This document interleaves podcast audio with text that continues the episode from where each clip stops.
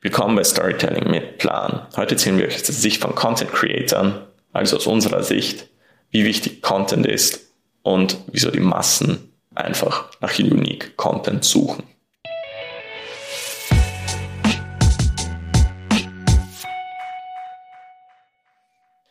Ich habe letztens eine richtig crazy Frage gestellt bekommen. Ja, ich, ich hab's, also, also wie du mir das erzählt hast, habe ich mir gedacht, okay. Es ist, die Frage lautet, was ist ein Content Creator? Ich erleuchte uns. Also ein, also zuerst mal, ich war wirklich erstaunt. du bist es noch immer. ja, naja, weil, weil es ergibt sich ja eigentlich aus dem Wortlaut, aber ähm, na, im Endeffekt, äh, Content Creators sind einfach alle, die Inhalte erschaffen. Also wir reden hier eigentlich immer von digitalen Inhalten dann. Und äh, eigentlich hat der Begriff sich dachte ich zumindest im deutschsprachigen Raum eh schon komplett äh, eingebürgert. Ähm, Content, ja, was ist das jetzt im Speziellen? Also Content ist einfach Social Media, Videos, Inhalte, Grafiken, Motion Graphics, Lead-Magneten, ähm, alles, was, was, was, was grundsätzlich alles, ja, jeder, alles, jeder konsumiert, eine Website ist auch Content. Ja, wobei da würde ich dann das schon wieder trennen und sagen, der Content auf der Website ist. Stimmt, ja. Also, aber zum Beispiel ein, ein Blog-Eintrag. Ein Blog-Eintrag ist, ist, auch Content. Content. Ja. Alles ist Content und Leute, das Internet wäre nicht das, was es ist, ohne Content oder ohne den Content, der jetzt stündlich, minütlich, sekündlich, wenn das ein Wort ist, hochgepusht wird von ja, all den Menschen. Das war ja schon, äh, erinnerst du dich, ähm, ich weiß gar nicht, wo wir jetzt sind, aber Web 2.0 war ja damals dieser Punkt, wo man gesagt hat, okay, jetzt ist das Internet nicht nur ähm, irgendwelche Seiten, die irgendwer mal schreibt und online ja. stellt, sondern Plattformen, wo die User wirklich beitragen können. Also YouTube war ja eins dieser genau. ersten riesen Dinge, wo man gesagt hat, das ist das Paradebeispiel für Web 2.0. Und eigentlich ist ja seit diesem Umschwung, also dass wirklich die, die Leute den Content machen und nicht die Plattformen, ähm, ja, das ist. Also seitdem sind wir eigentlich alle irgendwo Content Creator. Ja, sei es, sei es der TikToker, der einfach ein Tanzvideo hochladet mhm. zu Unterhaltungszwecken oder ein Online-Coach, der ein Webinar macht. Da sind wir auch wieder beim Thema B2B, B2C. Vergesst das, Leute. Ja gibt's nicht. Also du kannst als äh, Privater auf, mit deinem geilen TikTok-Channel bist du genauso ein Content-Creator wie Coca-Cola, wenn die ein Video auf ihrem TikTok-Channel posten. Genau, oder ja, wenn du auf Dribble was online stellst, bist du genauso ein Content Creator wie ein Grafiker, der einen Lead-Magneten macht. Genau, aber jetzt mal so weit, was ist ein Content Creator? Also im Grunde genommen jeder, wonach sich dann natürlich unterscheidet und da kommen wir dann eben dazu, ist eben, wie professionell betreibst du das Ganze? Mhm. Welchen Plan hast du dahinter? Das ist ja Storytelling, mit, mit Plan. Plan ja. ja. Ähm, aber bevor wir auf das eingehen, noch eine ganz andere Frage.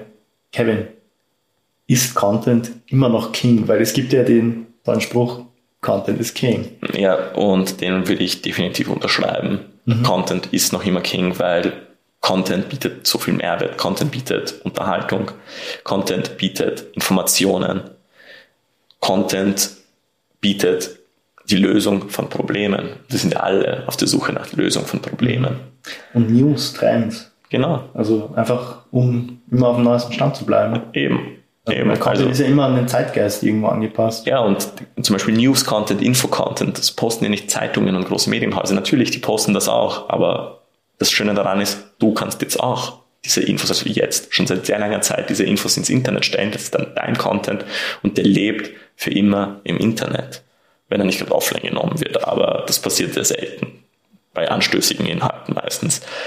Ähm, Content bietet Mehrwert und was halt ganz wichtig ist, weil, weil, weil eben du jetzt drauf eingegangen bist, es gibt halt so viel Content im Internet.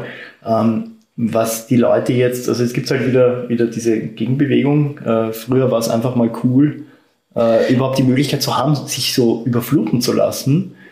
Und irgendwann hat man dann festgestellt, na, ja. es ist, es, du, du, du willst das nicht. Die Leute wollen unique Content. Genau, genau, also wirklich spezielle Themen, genau das, was dich interessiert und nicht irgendwas. Genau, Einfach und, nur und nicht zehnmal das Gleiche. Das ist es halt eben auch, wenn du zum Beispiel viel auf Instagram unterwegs bist und auf, in den Feed auf einmal eine Nische aufschlägt, wie bei uns jetzt zum Beispiel. Auf meinem Feed war jetzt ziemlich viel über, über Graphic Design, ja, mhm. deswegen unsere Agentur wahrscheinlich und all diese, diese, diese ähm, Instagram-Seiten von Designern, sie stehlen alle den Content voneinander und verpassen einfach nur ein, das andere Branding und es kommt halt immer zur Wiederholung. Also Unique Content ist auch unter dem Gesichtspunkt zu sehen, wirklich eigenständig sich hinzusetzen, den Content zu erschaffen und nicht einfach Copy und Paste zu machen.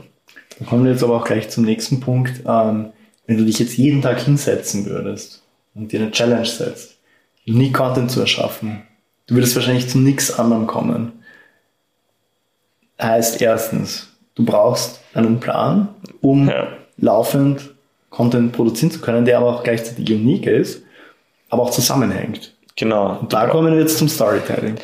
Genau, und zum Storytelling und einer Content-Maschine, ein Content-System. Hier müssen wir wieder mal was teasen. Wir arbeiten an einer Blaupause, in unserem Fall, da wir ein rotes Branding haben, an einer Rotpause für, den für die perfekte Rotpause einer Content-Marketing-Maschine, ähm, wie wir das machen, wie ihr zum Beispiel aus einem Podcast Videos gewinnen könnt, die ihr dann unique aufbereitet oder wir aus den Bloopers, die halt bei unseren coolen internen Videos wie Agenturleben und so entstehen, wir die auf TikTok oder Instagram verwerten könnt. Also seid gespannt, da geben wir euch sicher noch ein Update. Aber um zurückzukommen zum Punkt, Storytelling ist sowas wie die Schale drumherum. Du brauchst eine Storytelling, um eine Content-Marketing-Maschine aufzubauen. Genau. Und im Kern muss es halt eben einzigartiger Content sein. Ja. Einzigartige Geschichten. Genau, einzigartige Geschichten. Heißt aber auch nicht, ja, dass du dir jetzt eine Geschichte ausdenkst und die den Leuten dann zehn Jahre lang erzählst. Genau. Also da gibt's ja dann noch das Seriensystem quasi, ja. wo man sich auch bei TV-Serien immer wieder mal neu erfinden muss, weil also nochmal, weil, weil der Michi, niemand ewig sehen. Weil der Michi jetzt die mhm. Serien reingebracht hat. Ja. Ihr würdet kaum glauben, dazu planen wir einen kleinen Blogbeitrag, was die, wie, wie ähnlich eigentlich Serien und Content-Marketing-Systeme sind.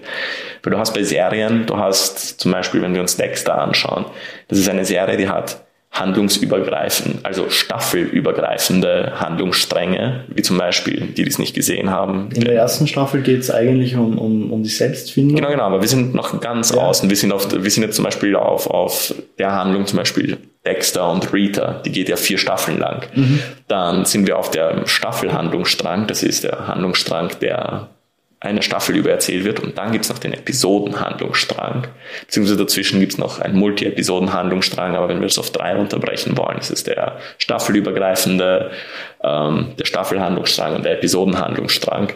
Und das ist so ähnlich bei den Content-Typen, die ihr plant. Genau, und da sollte man eben schauen, dass man von Staffel zu Staffel das Ganze ein bisschen abwandelt, also um eben bei Texto zu bleiben, erste Staffel war so das Thema Identität, Selbstfindung, Familie ähm, wo komme ich her? Zweite Staffel ging es um Liebe, in der mhm. dritten mhm. um Freundschaft. Ja. Vierte war dann, glaube ich. Das war der Endgegner äh, eigentlich. Rache. Ja. Weil er wurde. Die tiefsten Emotionen ganz innen drin. Genau, also das war einfach grundsätzlich äh, mit dem Trinity Killer in der vierten Staffel haben sie Dexter ja eigentlich sowas wie das Spiegelbild vorgehalten. Mhm. Weil ähm, der Trinity Killer also hatte ja genau das. Dämonen, ja. Die inneren Dämonen, weil er hatte ja alles das, was Dexter wollte, eine Familie mhm. und ein Leben aufgebaut, obwohl er diesen Urge hatte, Leute ja. zu killen. Dann die fünfte Staffel war ganz schlecht, das weiß ich leider nicht mehr. Nein, wir reden über, nur über die erste vier, weil da war das Storytelling gelungen. Die, die sechste war auch noch gut, weil die sechste, da ging es um den Glauben. Ähm, Stimmt. Siebte war...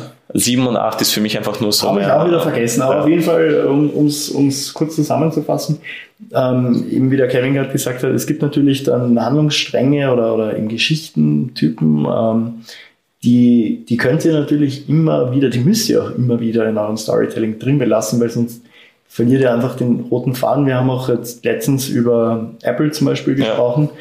Ja. Äh, Apple ändert da auch immer das Storytelling, aber eines, ein, ein Aspekt, den sie zum Beispiel schon länger immer wieder konsequent verfolgen, ist der ökologische Aspekt. Ja. Also der hat sich nie geändert.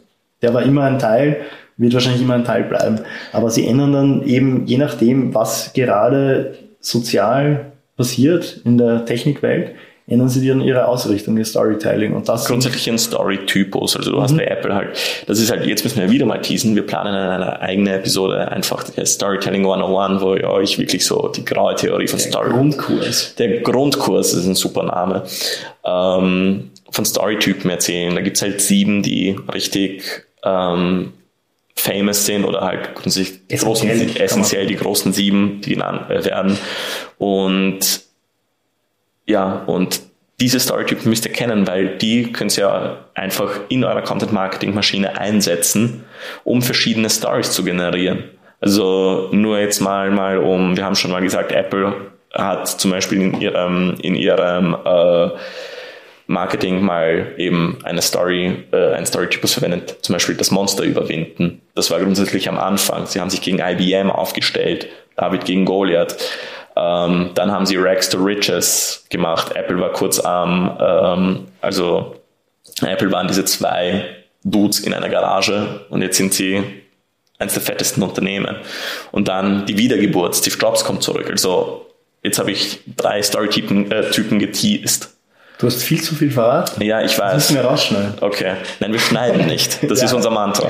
Stimmt. Äh, für alle, die es noch nicht wussten, ich glaube, wir haben es auch noch nie gesagt, ähm, diese Podcasts hier ähm, sind komplett ungeschnitten und wir versuchen auch immer den ersten Take zu nehmen, ja. wenn es möglich ist. Wenn es möglich ist, wenn, wenn nicht irgendeiner hustet oder ein iPhone läutet oder jemand ins Büro kommt. Das ist auch was, ähm, um vielleicht die Episode abzuschließen.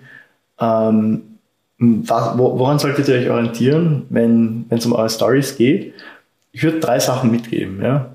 Mehrwert, Unterhaltung und ganz wichtig Authentizität. Deshalb ich. ist Content King, weil man einfach diese drei Bedürfnisse damit perfekt bedienen kann. Hammer Abschluss. Leute, bis zum nächsten Mal.